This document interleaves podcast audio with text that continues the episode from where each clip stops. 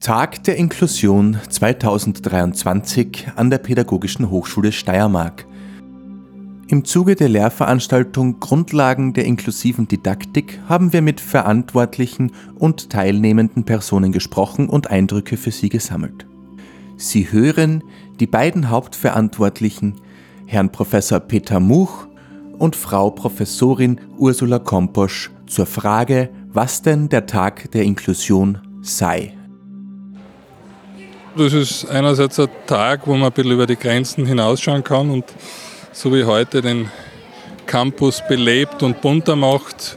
Menschen, die sonst keinen Zugang oder, oder keine Verbindung zur pädagogischen Hochschule haben, hier einzuladen und einfach das Thema Inklusion einfach ein bisschen wieder unter die Menschen zu bringen.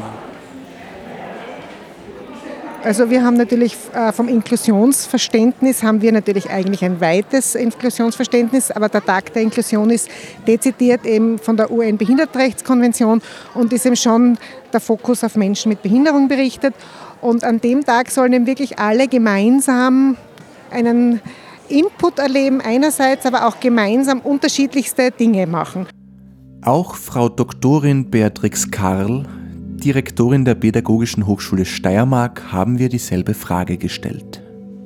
Und mittlerweile ist das, wie Sie richtig sagen, schon eine echte Tradition geworden. Ist schon der vierte Tag und er ist immer wieder spannend heuer zum Thema Inklusion und Sport. Ein super Thema, das auch die Vielfalt insofern zum Ausdruck bringt, als natürlich der Sport ganz, ganz vielfältige Möglichkeiten bieten, bietet sozusagen ähm, Sport bietet für jeden und jedermann etwas und das ist einfach super.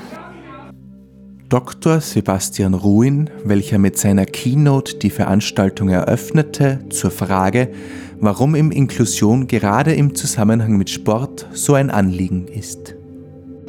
Ich, ähm, Sport ist mein, mein Beruf natürlich, ähm, aber für mich, ich bin auch schon aufgewachsen. Äh, im, in meinem privaten Umfeld gab es mehrere Kinder mit Behinderungen, die mit mir aufgewachsen sind. Das war so ein Thema, was mich schon begleitet hat. Und als ich Zivildienst gemacht habe, auch mit Menschen mit vielfältigen Behinderungen. Also ich habe für mich das immer als ein selbstverständliches und auch ganz, ganz spannendes, wichtiges Thema erlebt, weil ich immer erstaunt war, zwischen der Diskrepanz dessen, was ich persönlich erlebt habe und wie die Gesellschaft doch auch Menschen mit Behinderungen vielfach ausgrenzt, beziehungsweise auch teilweise versteckt oder im, im Verborgenen hält.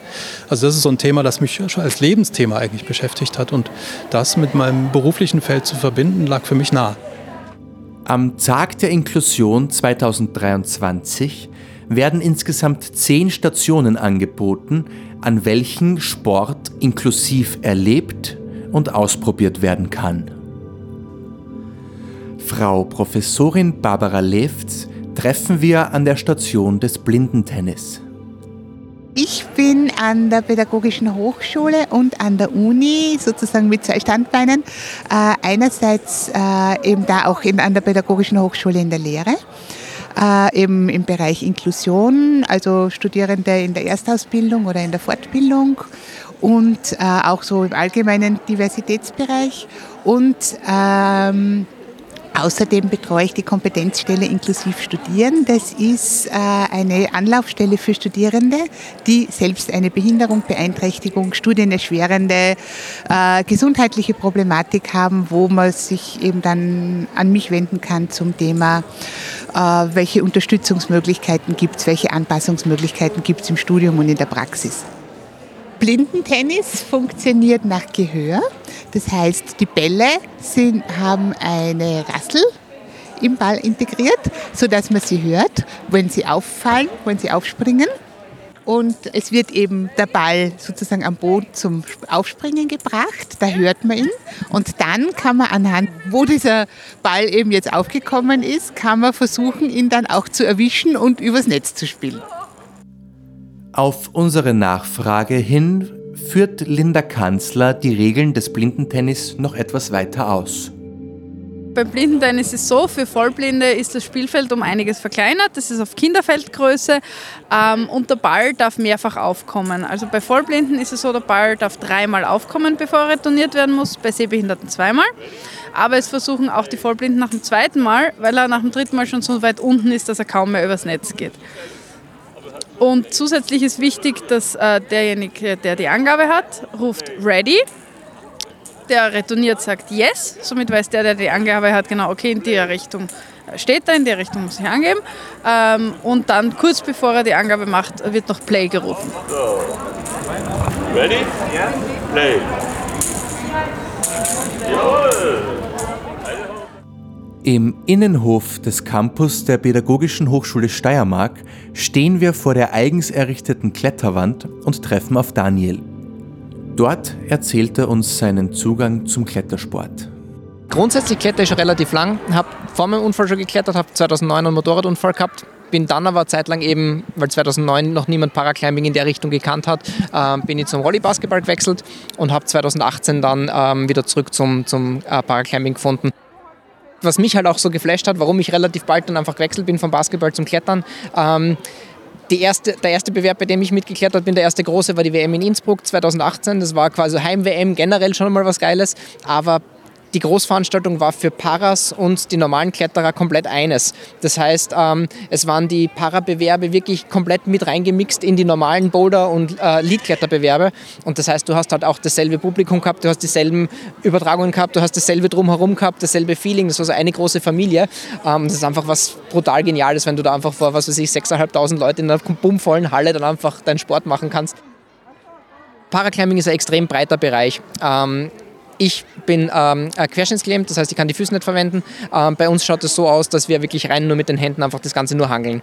Ähm, dafür ist es allerdings so, dass wir unsere Routen an und für sich immer in überhängenden Wänden bekommen, dass wir einfach mit dem Körper ein bisschen von der Wand wegkommen, dass man einfach nicht den Körper über die Wand drüber hochschleifen muss im Endeffekt, einfach aus Verletzungsgründen und so weiter.